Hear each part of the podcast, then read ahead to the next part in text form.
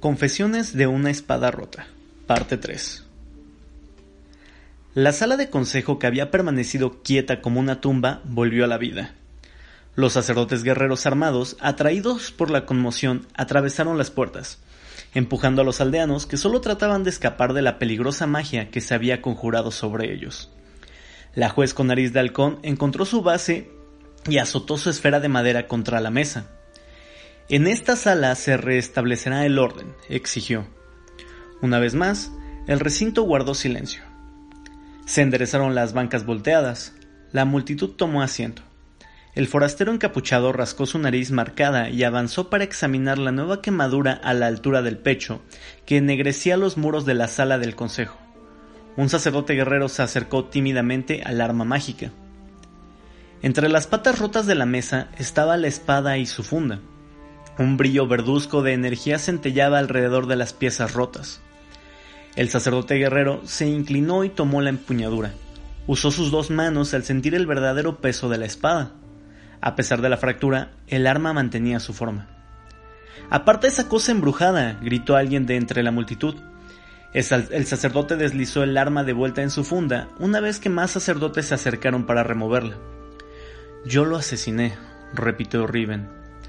La voz era y no era la suya, era el pasado hablando a través de ella. Miró los rostros de la sala, con la memoria restaurada, una vez más estaba despierta en una esquina oscura de su historia. Riven, dijo la jueza. La atención de Riven pasó de la espada a la jueza. ¿Te das cuenta de lo que estás confesando? le preguntó. Riven asintió. ¿Por qué lo hiciste? No lo recuerdo, sus palabras eran lo único que tenía para dar. Como sus manos estaban atadas, Riven no podía limpiarse las lágrimas silenciosas que corrían por su mandíbula. La jueza la miró profundamente, esperando a que se revelara algo más, pero al ver que no sería así, llamó al alguacil. Riven, permanecerás encadenada en esta sala hasta el amanecer, para que así todos los que necesiten hablar contigo para hacer las paces puedan hacerlo antes de que sea sentenciada. Riven miró las cadenas de su muñeca. Los otros magistrados y yo consultaremos los pergaminos y a los maestros para encontrar un castigo apropiado para tu crimen. Los aldeanos se fueron en silencio. Los últimos en irse fueron la pareja de ancianos. Riven se dio cuenta de esto porque escuchó a Shaba susurrarle con su voz campirana al viejo, aunque la emoción tornó difusa sus palabras. Cuando escuchó que sus ancianos pies habían atravesado el umbral, Riven alzó la mirada. El recinto se vació de los vivos. Los únicos que quedaban eran los fantasmas de su pasado. El aire de la medianoche era frío y claro. La luna llena sostenía un anillo en lo alto del oscuro cielo. La luz se filtró a través de las puertas aún abiertas de la sala, pero no logró alcanzar las sombras que mantenían a Riven al fondo del recinto. Nadie de la multitud entró durante el día para hacer las paces. Los sacerdotes guerreros se habían llevado la espada, pero en realidad era la marca puntiaguda de madera quemada que rodeaba el salón la que mantenía a los aldeanos alejados de la sala del consejo. Algunos habían ido a la puerta abierta, otros llevaron más fruta podrida, pero finalmente Riven se quedó sola con sus pensamientos. Por fin el sueño había llegado, pero era ligero e intermitente, el sueño de alguien que sabía que la madrugada que venía podría ser la última. Cuando escuchó unos pasos acercándose en las horas oscuras previas al amanecer, se despertó al instante. Riven abrió los ojos. Opa, dijo, ¿qué estás haciendo aquí? El anciano se acercó junto a ella y desenrolló un trapo lleno de herramientas. Riven se percató de que esos instrumentos de metal eran los mismos que él usaba para arreglar la larga cuchilla del arado. ¿Qué parece que estoy haciendo, niña? La silueta de la luna profundizaba el borde arrugado de su cara, pero la oscuridad de las sombras presentes en el lugar en el que los dos estaban sentados no lo tocó de la manera en que Riven hubiera esperado. Eres terca en tu deseo por morir, la reprendió. Así no encontrarás el equilibrio. Se puso a trabajar en los grilletes de las muñecas y tobillos de Riven. Contrario a lo que su mente le decía, Riven no lo apartó ni le dijo que se fuera a casa. Su corazón egoísta no se lo permitía. Si el anciano era la última persona con la que se sentaría en su vida, Riven quería prolongar ese momento todo lo que fuera posible. Estuvo sentada así por unos minutos hasta que escuchó pasos sobre la grava, afuera de la sala. Riven miró a Asa. Él sonreía y agitaba las esposas abiertas ante sus ojos como si fuera un juguete infantil. Opa, rápido, debes esconderte, alguien viene. El tono de voz de Riven fue repentino y afilado, y no dejó ningún espacio para discusiones. El anciano se arrastró a una esquina oscura para esperar en las sombras. Riven inclinó su cabeza de nuevo en la, práctica, en la practicada postura del dormir. Dejó que su cabello cubriera su rostro, pero mantuvo los ojos abiertos. Un fuerte viento sopló a través de los árboles y se enroscó en los postes de las grandes puertas de la sala. Allí, enmarcado por un rayo de luna, el contorno de un hombre se detuvo en el umbral. El forastero retiró el manto de su rostro y lo dejó caer sobre sus hombros, lo que reveló claramente su espada y su espaldera de metal. Como los otros, se detuvo en la puerta, pero, a diferencia de los aldeanos, entró. Sus pies no emitían sonido alguno contra el suelo de piedra. Cuando estuvo a una espada de distancia de Riven, se detuvo. Tomó de su espalda una funda de cuero con una tosca escritura rúnica grabada en ella, la lanzó estrepitosamente a los pies de Riven. ¿Qué pesa más, Riven? le preguntó, ¿tu espada o tu pasado? Era evidente que el forastero sabía que Riven no estaba durmiendo, por lo que ella no siguió pretendiéndolo. Lo miró. A pesar de que su cara se reducía a una sombra gris, podía vislumbrarse la cicatriz en su nariz. ¿Quién eres? preguntó ella. Otra espada rota, contestó. ¿Estás lista para admitir la culpa? Es por ello que te admiro. Riven vio como un dejo de emoción atravesaba su rostro. Hay más sobre la historia de tu espada, continuó. ¿Deseas saber la verdad de lo sucedido? Yo lo maté. Él murió por mi culpa. Todos murieron por mi culpa, replicó Riven. No estaba segura de poder cargar con más pena. Levanta tu arma. Riven se sentó podía escuchar el suave lamento de frustración del hombre. Levántate y enfrenta tu pasado, dijo el hombre. Su voz no dejó ni un espacio para discutir. Una ráfaga de viento comenzó a infiltrarse, arremolinándose en la habitación, derribando las bancas y empujando a Riven sobre sus pies. El instinto y la memoria muscular guiaron el brazo de la joven. Cuando Riven encaró al forastero, la espada envainada estaba en su mano. Yo le pedí que la destruyera, dijo ella, ¿En serio? La voz del hombre tenía un tono burlón. La pregunta del forastero fue cortante y llegó hasta lo más profundo de los recuerdos de Riven. Se estremeció por una visión que no lograba recordar por completo. El maestro Souma había hablado con una voz muy calmada. El aire en la sala de meditación era denso por los pensamientos y por el aroma del incienso. El maestro Souma no la había juzgado, ni a su carga. Riven miraba al forastero ante ella, Sentía una, enorme angustia en su corazón que inundaba todo su cuerpo hasta que llegó a sus manos. Tensó sus dedos alrededor de la empuñadura y sacó la espada rúnica de su funda. ¿Qué haces aquí? preguntó Riven. La espada rota emanaba poder. La luz cegadora proyectaba sus sombras en los muros. Escuché que querías morir. El forastero sonrió. Los fantasmas que le atormentaban habían regresado por completo, y Riven los golpeó salvajemente. La espada del hombre bloqueó la tristeza y la furia.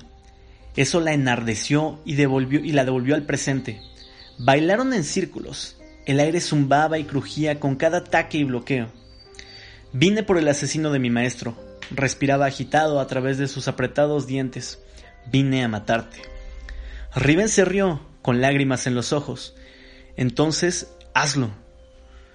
El guerrero de viento bajó su espada y comenzó a manipular el propio aire que los envolvía. La magia llegaba a puntos álgidos y el hombre concentraba toda la energía en la espada rúnica. Los hechizos noxianos dentro del arma vibraron. Los fragmentos rotos se separaron por un instante y liberaron el trozo del extremo. La energía colapsó y el trozo se desprendió, dirigiéndose hacia el rincón sombrío donde estaba Asa. El pequeño fragmento de muerte estaba a punto de enterrarse en la garganta del anciano. El recuerdo del incienso inundó la nariz de Riven y se encontró de vuelta en la sala de meditación del maestro Souma. ¡No! gritó ella. Riven dejó caer su espada, incapaz de impedir lo que ya había ocurrido. Justo cuando la esquirla estaba por enterrarse en la piel desgastada del anciano, se detuvo, y permaneció en su lugar por una corriente de aire. El hombre con la cicatriz en la nariz dejó escapar un suspiro de tensión, y el pequeño fragmento de la espada rota de Riven cayó sin causar daño en el suelo de piedra. Tiene suerte de que su respiración sea tan fuerte, maestro Conte, dijo el forastero, casi sin aliento en sus palabras. Riven corrió hacia el anciano y lo abrazó. Miró sobre su hombro hacia el, hacia el forastero. Una brisa aún agitaba su cabello cuando se limpió una gota de sudor con la parte trasera de su mano libre. Eso es verdad. El forastero se unió a ellos y tomó la esquirla de la espada. Riven observó cómo parte de su enojo se convirtió en comprensión. Tú mataste al maestro Souma, pero no lo asesinaste. Lo siento, lo siento mucho. Estaba viviendo el momento que tanto había buscado. Habló rápida y abruptamente. Estaba temblando y se aferraba al anciano. Vine a él, le rogué. Riven forcejeó para pronunciar cada palabra mientras las emociones la abrumaban. Le rogué que me ayudara a romper esto, a romperme. El maestro Souma intentó destruir tu espada, dijo el hombre de la cicatriz. Su voz se volvió más gruesa. Pero no podemos destruir nuestro pasado, Riven. Riven sabía lo que era enfrentarse a recuerdos que no podían regresar a la vida, pero que tampoco permanecerían muertos. Pudo ver que el forastero traía sus propios fantasmas. Los torbellinos de aire cesaron a su alrededor mientras suspiraba con pesar. El maestro Souma era mi responsabilidad. Si hubiera estado ahí, esa noche, podría haberle protegido. No era tu intención matarlo. Riven observó, sabiendo que ambos eran guerreros, cómo el hombre alojó nuevamente la carga de sus propios demonios invisibles sobre sus hombros. La miró fijamente. Al final, yo tengo la culpa de su muerte. ¿Yasuo? El anciano miró más de cerca al hombre y agitó su nudoso dedo. Has demostrado un gran honor al admitir la verdad sobre este acontecimiento. Mi honor se desvaneció hace mucho tiempo, Opa. Riven vio en Yasuo su propia resistencia ante una oferta de esperanza y de redención. El hombre con el cabello salvaje negó con la cabeza ante el indulto del anciano. Un error al que le han seguido muchos desde entonces. Ese es mi castigo. La declaración fue interrumpida por el desplazamiento de la grava. Una mujer con nariz de halcón entró en la sala del consejo. Caminó cuidadosamente por el recinto, inspeccionando el daño de la pelea entre los guerreros rotos. Un tintineo metálico acompañaba sus pasos. La jueza bajó el ritmo cuando se acercó a Riven y al anciano. Riven reconoció un lazo de cuero que colgaba con las llaves de sus grilletes. Cuando la magistrada estuvo de cara a cara con el forastero, se detuvo. Asumir la responsabilidad es el primer paso de la expiación, Yaso, dijo con calma. ¿Y el segundo? Había un dejo de desesperación en las palabras de Yasu. Mantuvo la mirada en la magistrada. El recinto permaneció inmóvil, conteniendo la respiración. La silenciosa voz de la jueza era estrenduosa en la sala del consejo vacía. Perdonarte a ti mismo. Riven miró al guerrero más de cerca. Él no podía pronunciar las palabras que lo librarían de su dolor.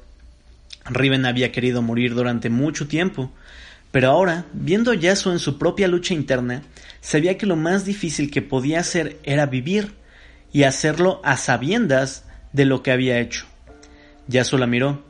¿Se quedaría y enfrentaría su pasado? El hombre que cargaba el peso del viento se dio la vuelta y se alejó de la sala del consejo, perdiéndose en la noche. Riven se aferró con fuerza a las manos desgastadas del anciano. El amanecer era un poco frío, pero había una capa gruesa en el manto de las nubes que sugería que el día se tornaría cálido y húmedo.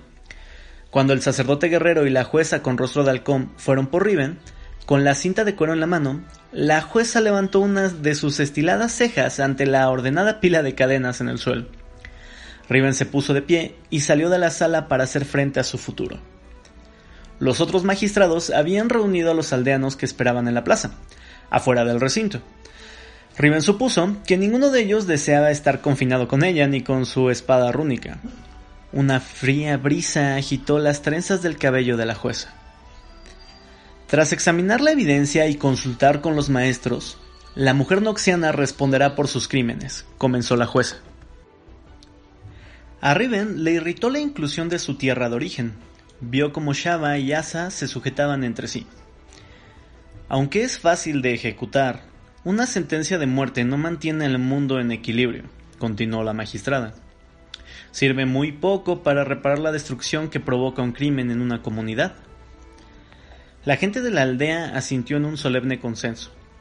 Riven analizó sus rostros y notó un patrón de todos los que faltaban, padres y madres para los jóvenes, hijos e hijas para los mayores. En cambio, este consejo busca una sentencia más severa y duradera, prosiguió la jueza.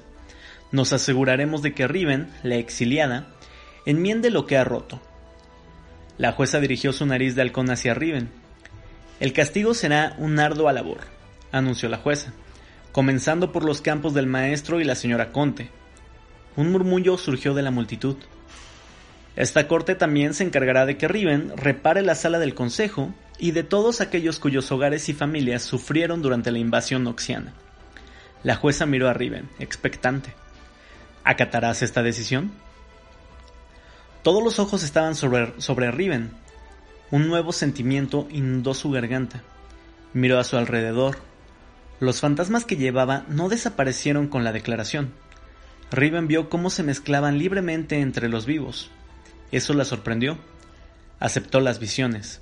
Les demostraría que era digna del regalo que le habían ofrecido. Sí, apenas reconoció su propia voz, repuesta. La pareja de ancianos avanzó, abrazando a Riven. Riven se abandonó en sus brazos abrazándolos como ellos la abrazaron. Dieda, murmuró Shava entre los mechones de cabello blanco de Riven.